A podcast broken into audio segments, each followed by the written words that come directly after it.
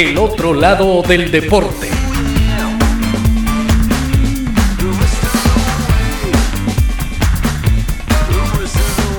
Hoy presentamos El bigote del tiburón.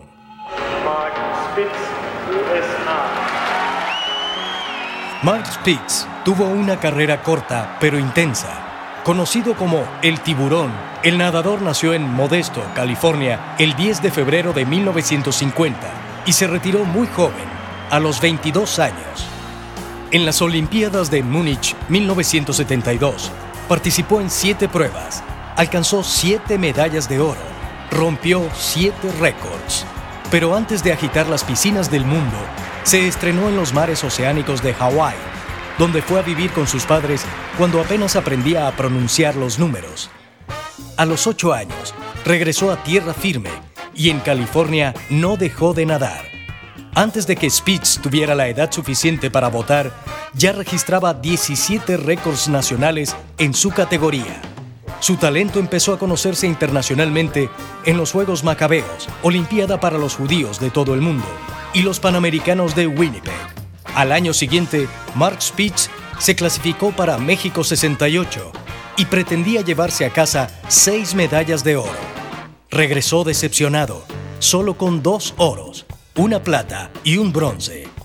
En Múnich, el tiburón tuvo que hacer espacio en su equipaje para las siete medallas de oro ganadas. La primera en los 200 metros mariposa. Una hora después, guió a Estados Unidos a una victoria en relevos 4 por 100. 24 horas más tarde, nadaría los 200 libres en tan solo un minuto, 52 segundos, 78 centésimas.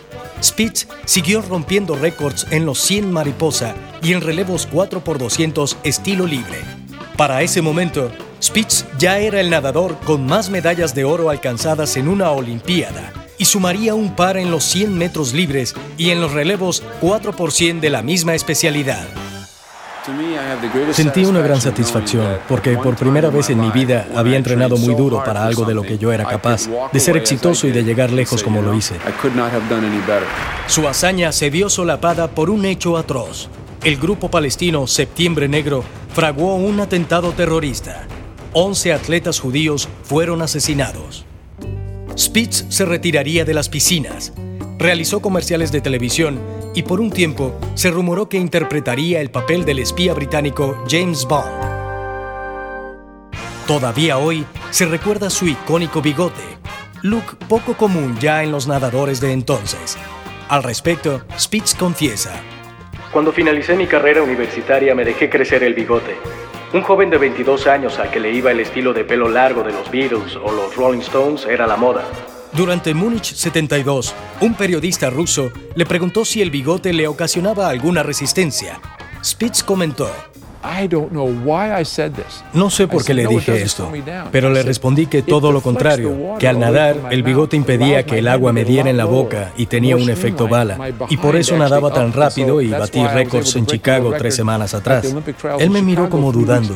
El periodista se lo dijo a todos los entrenadores rusos y el resultado fue que al año siguiente todo el equipo masculino de natación tenía mostacho. El Comité Olímpico Internacional lo eligió como uno de los cinco mejores atletas del siglo XX. El otro lado del deporte.